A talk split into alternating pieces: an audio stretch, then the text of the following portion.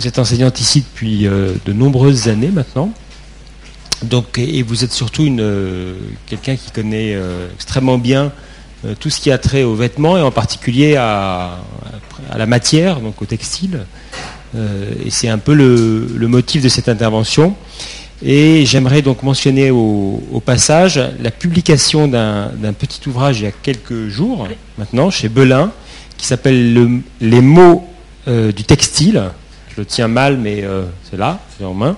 Euh, les mots du textile, donc qui est sorti il y a quelques jours. Et Claude Fouque prépare un autre ouvrage qui est pour l'instant presque sous presse pour l'Institut français de la mode sur des questions attenantes à ce qui, va être débattu en partie ce soir. Voilà.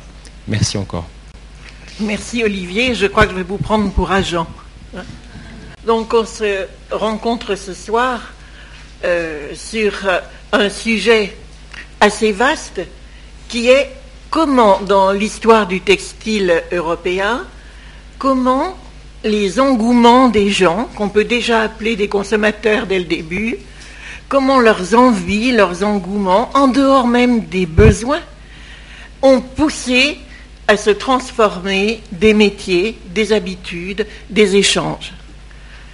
Alors, j'ai choisi quatre exemples ce soir, parmi euh, les nombreux qu'on pourrait développer. C'est d'abord euh, les soieries, tous les velours, damas, brocards, euh, tissus d'or que l'on voit dès le Moyen Âge. D'où viennent-ils Et qu'est-ce qui a fait qu'on en a eu envie Ensuite, j'ai pris l'exemple d'une couleur, le bleu, et vous verrez comment l'approche du bleu a transformé complètement le monde des couleurs et le métier de teinturier. Et puis, ensuite, un autre choc dans l'histoire du textile, c'est euh, l'histoire de l'imprimé, l'arrivée des Indiennes au XVIIIe siècle, fin XVIIe, XVIIIe. Et cet engouement pour l'imprimé va permettre d'ailleurs la création du métier d'imprimeur et, le développement de l'industrie euh, textile de l'imprimé. Enfin, dernier exemple, le blanc, qui a été la passion du 19e et qui est à la source de toutes sortes euh, de modes, d'occupations et de savoir-faire. Voilà les quatre choses qu'on va essayer de voir ensemble. J'aurais pu en choisir d'autres, mais euh, que ce soit le bleu ou l'imprimé, c'est quand même plein de charme euh, et d'attrait pour nous encore maintenant. Alors d'abord, nous, tant il y avait de riches vaisselles d'or et d'argent, et de draps d'or, et tant de riches joyaux que c'était fine merveille du grand avoir qui en ce lieu fut apporté. Et jamais, depuis que ce siècle fut instauré, ni eu de si grand avoir, si noble et si riche, ni vu ni conquis, ni au temps d'Alexandre, ni au temps de Charlemagne, ni avant, ni après. Cette description enthousiaste est celle du chroniqueur Robert de Clary, qui décrit la découverte des merveilles de Constantinople lors de la première croisade.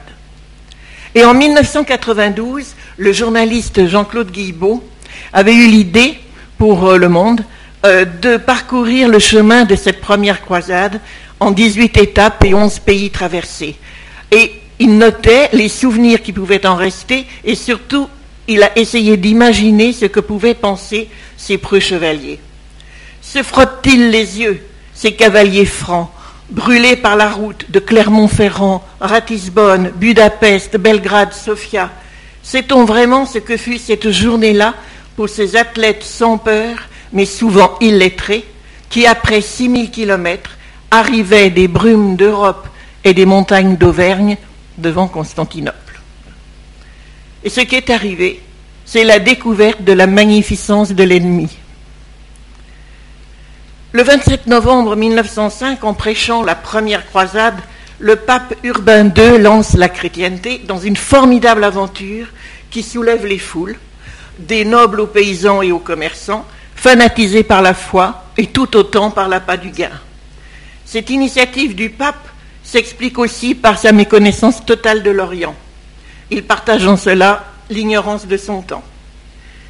Pouvait-il se douter que cette épopée, qui allait compter huit croisades et se terminer par la mort de Saint Louis en 1270 devant Tunis, allait aussi conditionner l'univers des textiles pendant plusieurs siècles provoquer des envies, des désirs irrésistibles chez ces athlètes sans peur. Partis pour fendre l'infidèle, ces rudes hommes découvrent un ennemi magnifique et enviable, fastueusement vêtu d'étoffes inconnues, les draps d'or leur sont fines merveilles. Les voici face à face avec ces brochets, ces brocards, ces velours, ces satins que font briller la soie et l'or et dont Byzance avait la pleine maîtrise. Pour les croiser, il s'agit très vite de les conquérir pour, avec ce butin, embellir leur paroisse, séduire leurs femmes, se vêtir avec ostentation. C'est ainsi que dans nos musées européens sont encore exposées de très belles pièces de l'art byzantin, soieries à griffons, médaillons chargés d'or et de soie.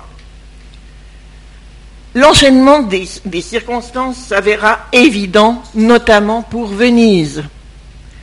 Établir des liens commerciaux intenses avec l'Orient pour s'approvisionner de toutes ces étoffes de gloire, pour ensuite, bien entendu, les redistribuer, les revendre et surtout les imiter et les tisser en Italie, puis en France.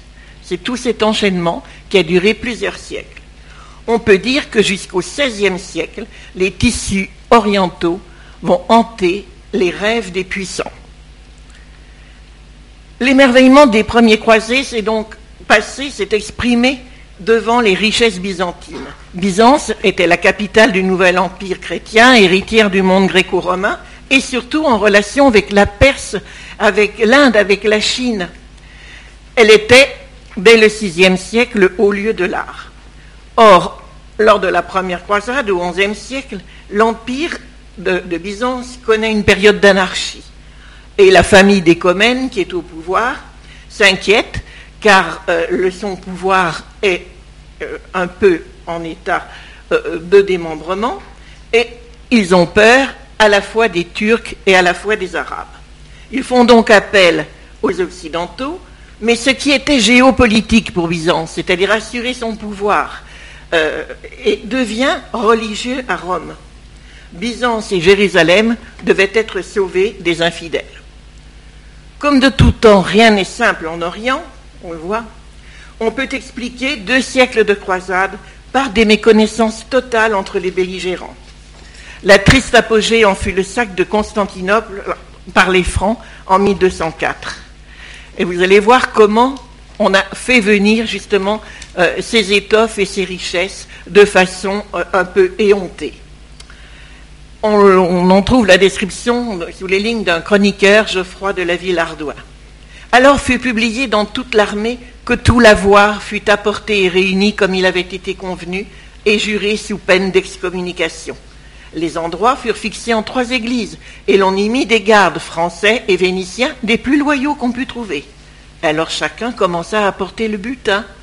L'un apporta bien et l'autre mal, car la convoitise, qui est racine de tout mot, ne chôma pas.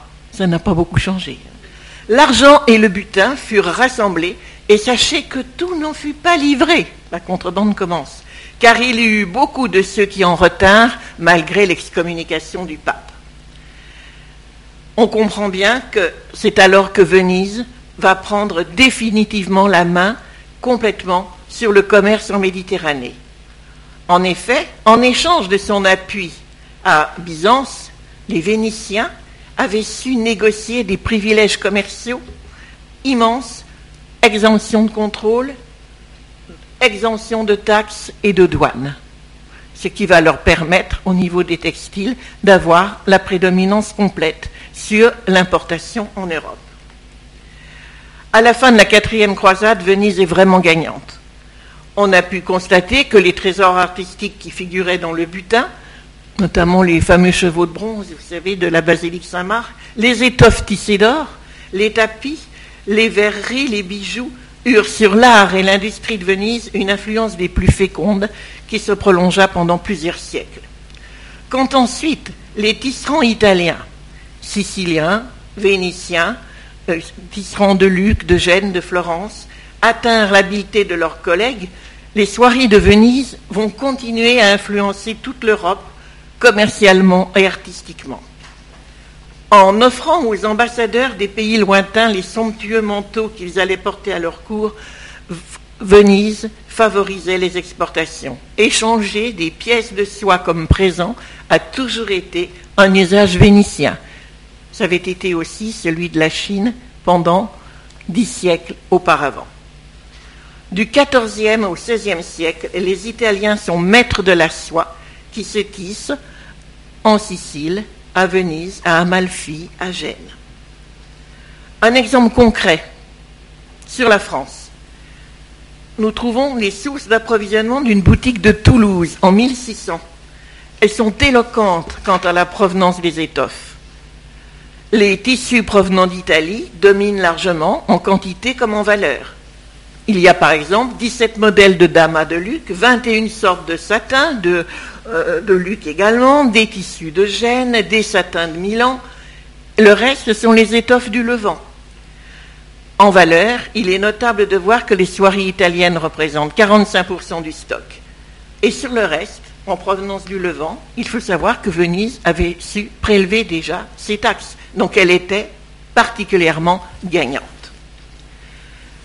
Preuve de la fascination durable pour ces étoffes de soie à influence orientale, la peinture européenne en rend témoignage des XIVe au XVIe siècle. Hans Memling, par exemple, excelle dans la représentation des riches brocarts de velours, euh, notamment ces velours avec des motifs de grenades et de bourgeons de lotus, les tableaux de la France méridionale du XVe siècle présentent aussi énormément de soieries vénitiennes. La plupart des tableaux religieux de Vierge en Majesté se voient avec des fonds de damas rouges. Et les peintres autrichiens de la fin du gothique montrent aussi à quel point les soieries italiennes ont stimulé l'imagination de tous les peintres. Crivelli, Bellini, Véronèse, Le Titien n'ont jamais résisté à revertir leur sujet de ces soirées prestigieuses qu'ils aimaient et qui étaient le signe du pouvoir et de la réussite. Ces tissus, et avec ces peintres, sont les témoins des goûts de leur époque.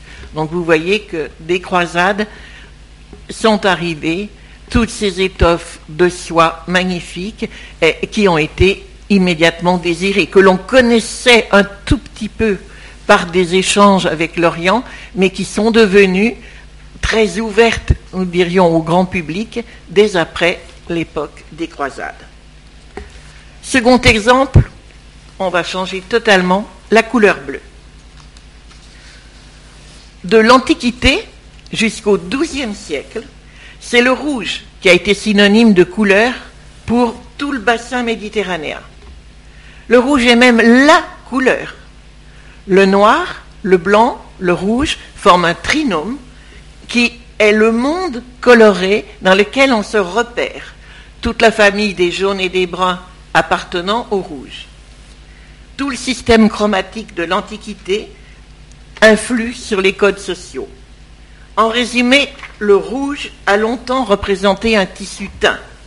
Le blanc renvoyait à l'idée d'un tissu non teint mais propre, et le noir, bien sûr, à celui d'un tissu ni teint ni nettoyé. Ce qui fait la couleur, c'est sa densité. Donc le, le, rouge, qui était né d'abord de la pourpre du murex, quand il y en avait tout autour de la Méditerranée en l'Antiquité, était la couleur par excellence, étant donné la densité euh, de la couleur pourpre euh, de ce rouge. Lorsque le murex disparut, on remplaça le rouge par le kermès, la cochenille, le bois du Brésil, la garance. Et cette passion du rouge durera, durera toujours, mais fut la seule jusqu'au XIIe siècle. Et c'est alors que se leva ce que Michel Pastoureau, qui est un grand historien de l'époque médiévale, un historien des couleurs, a appelé la Révolution bleue.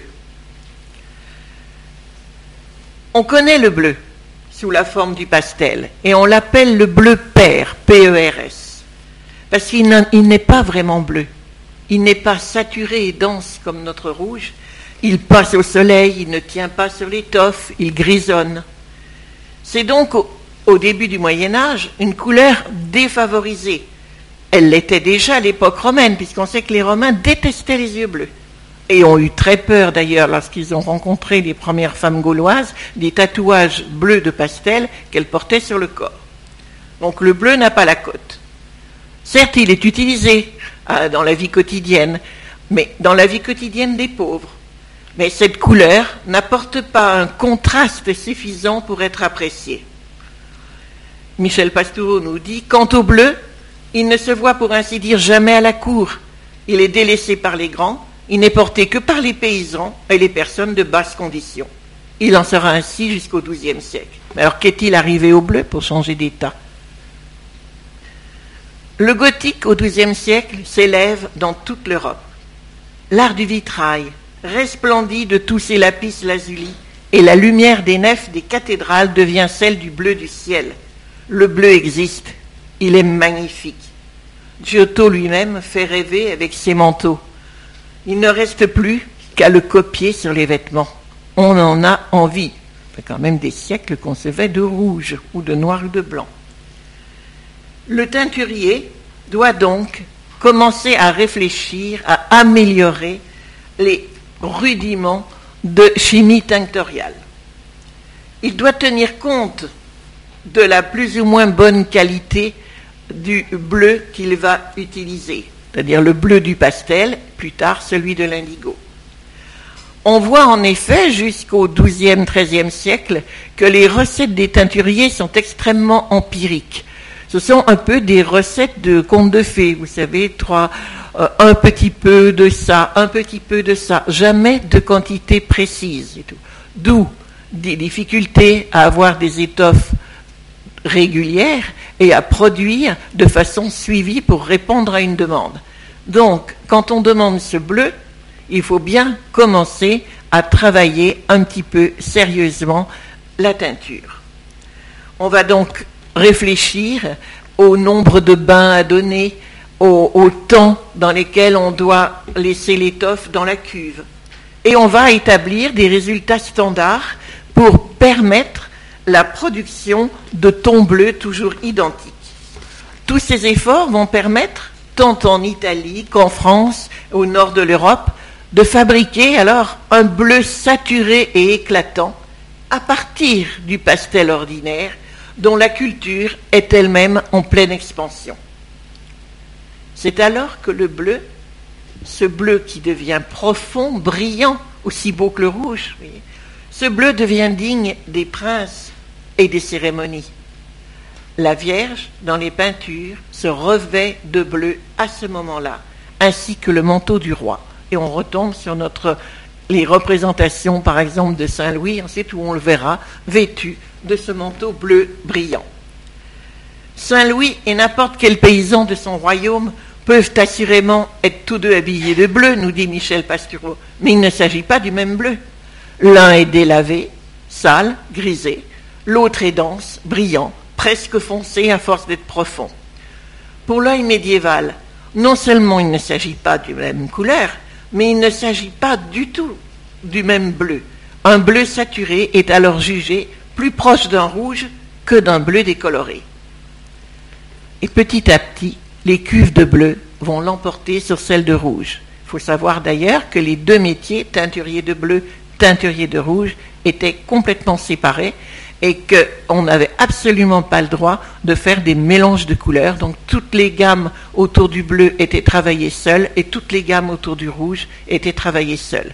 Ce qui vous explique pourquoi on a eu beaucoup de mal à obtenir du vert, car le vert étant obtenu avec du bleu et du jaune, le jaune étant chez les rouges et le bleu chez les bleus, eh ben, on a eu beaucoup de mal à faire du vert.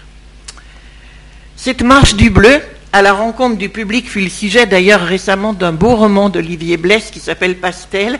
Et, euh, j'aime bien cette, euh, euh, cette comparaison qu'il nous fait. Les étoffes marquées du sceau de Simon, Simon est le héros, qui est le fils d'un teinturier de, rouge, et, et, et il va devenir teinturier de bleu. Donc ces étoffes se répandaient comme le feu dans les broussailles, ralliant au bleu des territoires entiers de marchandises, proprement par enfoncement dans le front du rouge, dont la mode reculait à vue d'œil.